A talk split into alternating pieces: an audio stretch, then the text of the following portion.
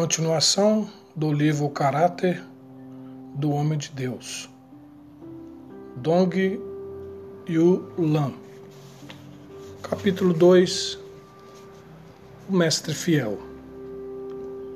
Ao falar sobre o caráter do homem de Deus, o apóstolo Paulo usou exemplos que conseguem retratar aspectos fundamentais do caráter que é útil a Deus, especialmente em 2 Timóteo capítulo 2. Até o final deste livro vamos discorrer sobre cada um deles para que, por fim, tenhamos uma visão global do homem de Deus. O primeiro aspecto fundamental do seu caráter é o de mestre fiel veremos a seguir as características de um mestre. Transmitir com fidelidade. O mestre é alguém que ensina, que instrui a outros. Um mestre fiel é aquele que transmite os ensinamentos recebidos com a mesma precisão e fidelidade com que os recebeu o apóstolo Paulo era alguém assim e exortou Timóteo a seguir seus passos, seu exemplo positivo. Que de minha parte ouviste, através de muitas testemunhas, isso mesmo transmite a homens fiéis e também idôneos para instruir a outros. 2 Timóteo capítulo 2, versículo 2. Paulo desejava que Timóteo fosse um mestre fiel, e para tanto Timóteo não poderia omitir palavra alguma nem acrescentar nada àquilo que aprendera. Ele deveria apenas ser simples e comunicar com fidelidade o que Paulo lhe ensinava. De acordo com 1 Timóteo 4, 6, para alguém ser um mestre fiel há dois requisitos básicos ser alimentado com as palavras da fé e seguir de perto o bom ensinamento. A fé é o conteúdo da economia de Deus do Novo Testamento. E as palavras da fé nos dão a revelação desta economia, isto é, uma visão sobre ela. Para entendermos o propósito eterno de Deus, precisamos da visão que vem pelas palavras da fé. Contudo, além de ter a visão, necessitamos praticá-la. Isso só é possível se seguirmos de perto o bom ensinamento.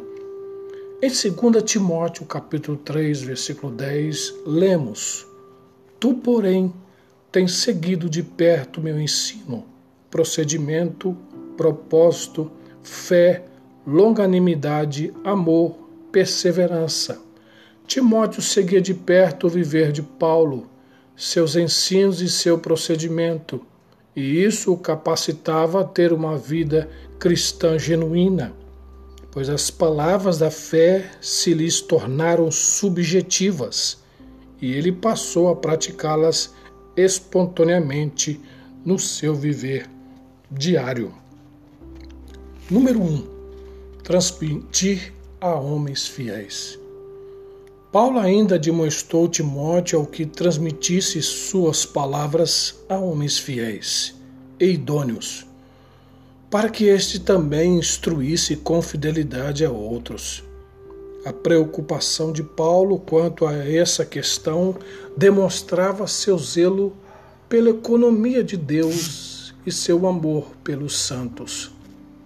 Na época em que as epístolas de 1 e 2 Timóteo foram escritas, ensinamentos diferentes estavam sendo introduzidos nas igrejas, desviando os santos da fé.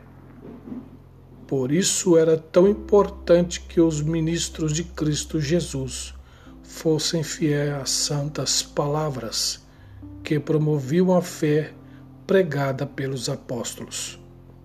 Número 2. Negar a vida da alma há algumas exigências a serem cumpridas por quem deseja ser um mestre fiel.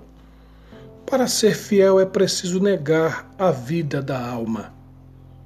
Se aquele que instrui ou ensina considera-se muito capaz, satisfeito com o que já aprendeu, ou apegar-se ao que o Senhor fez no passado, não se dispondo a ouvir seu falar presente, essa pessoa não será capaz de receber novas revelações e, consequentemente, não poderá transmitir nada com fidelidade.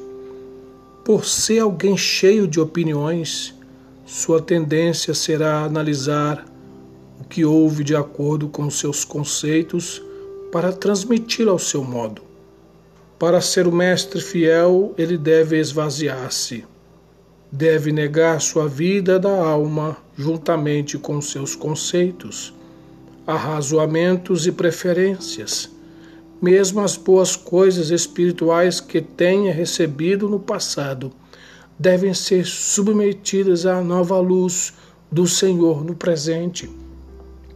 Nas reuniões onde a palavra é ministrada, muitos irmãos devem ser aperfeiçoados para falar por Deus como mestre. Como mestre. Esses irmãos, por estar cada vez mais envolvidos com a palavra, devem ter seu dom transformado em ministério. Para que isso ocorra, quem fala pelo Senhor precisa laborar orar, ler, ler, orar, ruminar, meditar, considerar na palavra a ponto de as palavras que eram exteriores a ele tornarem-se subjetivas para integrante, parte integrante de seu encargo pessoal. Além disso, ao transmiti-las, ele deve ser fiel àquilo que está de acordo com o ministério do Senhor que visa a edificação da igreja. O profeta, aquele que fala pelo Senhor, não pode misturar seus conceitos naturais à palavra falada, mas deve submeter-se à luz que Deus está dando em Sua palavra. Talvez no passado determinado livro da Bíblia nos tenha sido aberto pelo Senhor, sob certo ângulo, e agora podemos vê-lo sobre outro ângulo tudo depende da direção do Espírito Santo para a igreja naquele momento. Se formos fiéis à palavra recebida e se a transmitirmos com fidelidade, teremos alcançado a primeira característica do mestre fiel: ouvir atentamente. A segunda característica de um mestre é saber ouvir.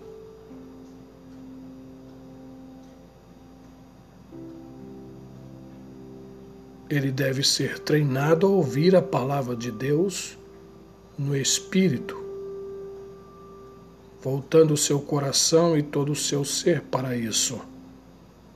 Desse modo, Deus poderá impressioná-lo e iluminá-lo por meio de Sua palavra, e ao profetizar, seu falar produzirá esse mesmo resultado nos que o ouvem. O homem de Deus precisa aprender não apenas a ouvir ao próprio Deus, como também ouvir os irmãos, especialmente aqueles que lideram outros irmãos nas igrejas. Precisam ser bons e pacientes ouvintes do que eles foram encarregados pelo Senhor. Aqueles que preferem falar a ouvir, os que sempre têm respostas e soluções prontas, são fortes em sua vida da alma, em sua mente e não dão importância ao que os outros têm a dizer, pois lhe falta amor. Precisamos aprender a ouvir com atenção, pois aquele que não sabe ouvir não saberá falar adequadamente, sem prevenção e sem parcialidade. O mestre não só deve ouvir atentamente, como também precisa falá-lo sem prevenção ou parcialidade. Enquanto ouve algo, seja a palavra de Deus, uma mensagem ou as palavras durante a comunhão com algum irmão, ele deve estar orando em seu espírito. Senhor, tem misericórdia de mim. Não quero ter nenhuma pré-julgamento sobre o que estou ouvindo. Dar-me coração e ouvidos puros para ouvir isto sem prevenção nem parcialidade. Quero aprender a ouvir corretamente. Ser preciso. A terceira característica de um mestre fiel é ouvir e transmitir com precisão o que ouviu. Tal exigência é muito séria. mas geralmente não damos tanta importância a isso. Por exemplo, determinada pessoa diz que chegaram a Piracicaba seis pessoas vindas de São Paulo. Alguém que a ouviu desatentamente comenta com outro de maneira displicente que quase dez pessoas chegaram a Piracicaba. Este, por sua vez, diz que chegaram uns dez irmãos a Piracicaba, mas não sabe se vieram crianças. Por fim, a última informação é que chegaram mais de dez pessoas a Piracicaba sem contar as crianças. Quanta confusão pode causar uma informação imprecisa? Frequentemente somos imprecisos em nosso falar. Se nosso ponto nesse ponto nosso caráter não for correto, não poderemos falar pelo Senhor. A nossa tendência é acrescentar nossas próprias opiniões, generalizar, omitir detalhes importantes que desprezamos, abafando, aumentando e até mesmo distorcendo a palavra de Deus.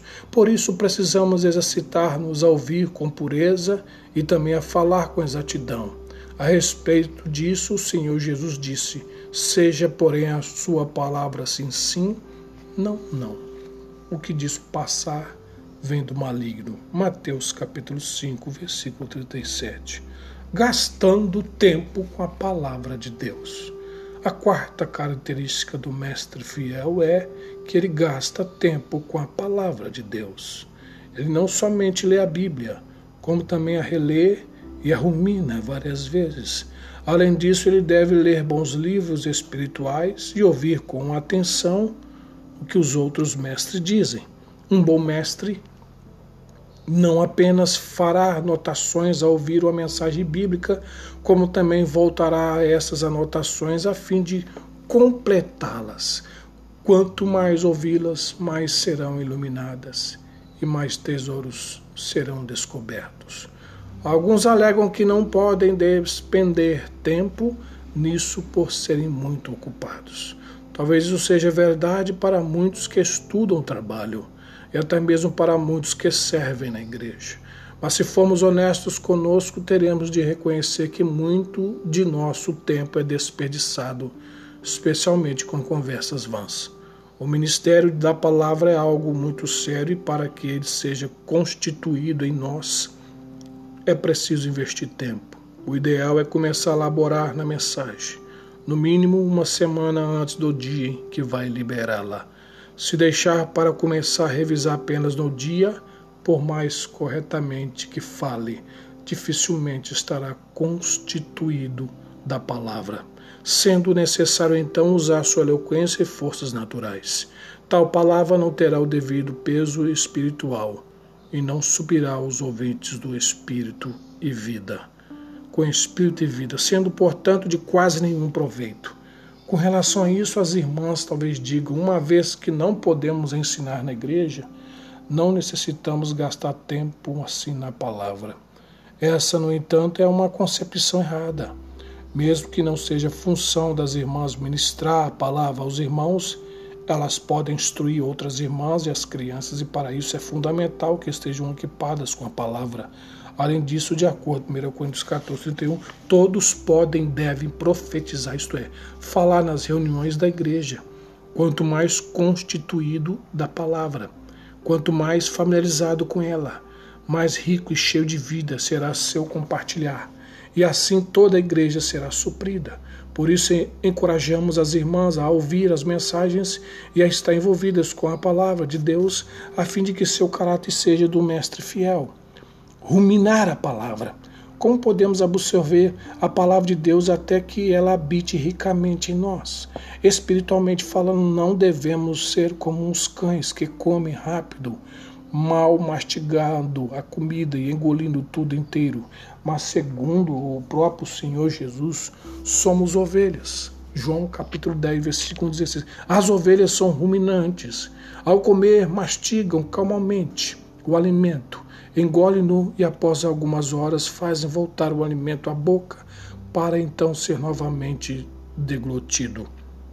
Possui um estômago duplo com quatro cavidades, o que, juntamente com a ruminação, permite uma perfeita digestão dos alimentos e sua excelente assimilação. Se o homem de Deus não tiver um caráter ruminante para extrair o máximo das riquezas da palavra, não somente ele sofrerá prejuízo espiritual, como prejudicará seus ouvintes. É muito importante que ele rumine a palavra todo o tempo. Singe-se a outra característica essencial do mestre fiel é ele precisa ter um caráter cingido, não desperdiçando nenhum minuto do seu tempo. Ser ministro da palavra não é apenas um dom.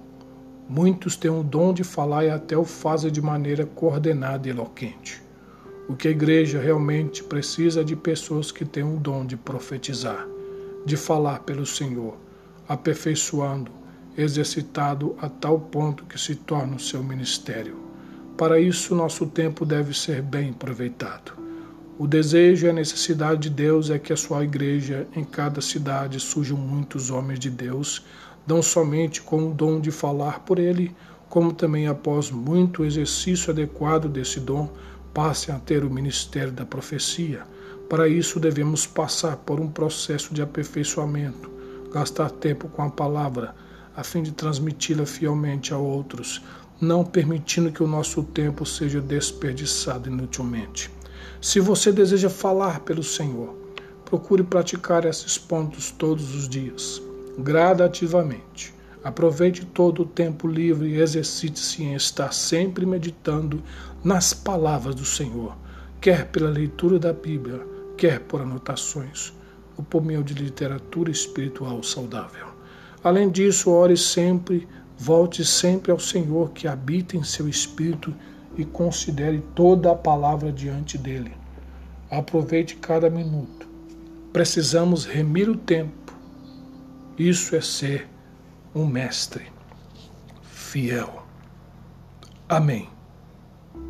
E que Deus possa continuar nos abençoando e esta palavra fale ao seu coração.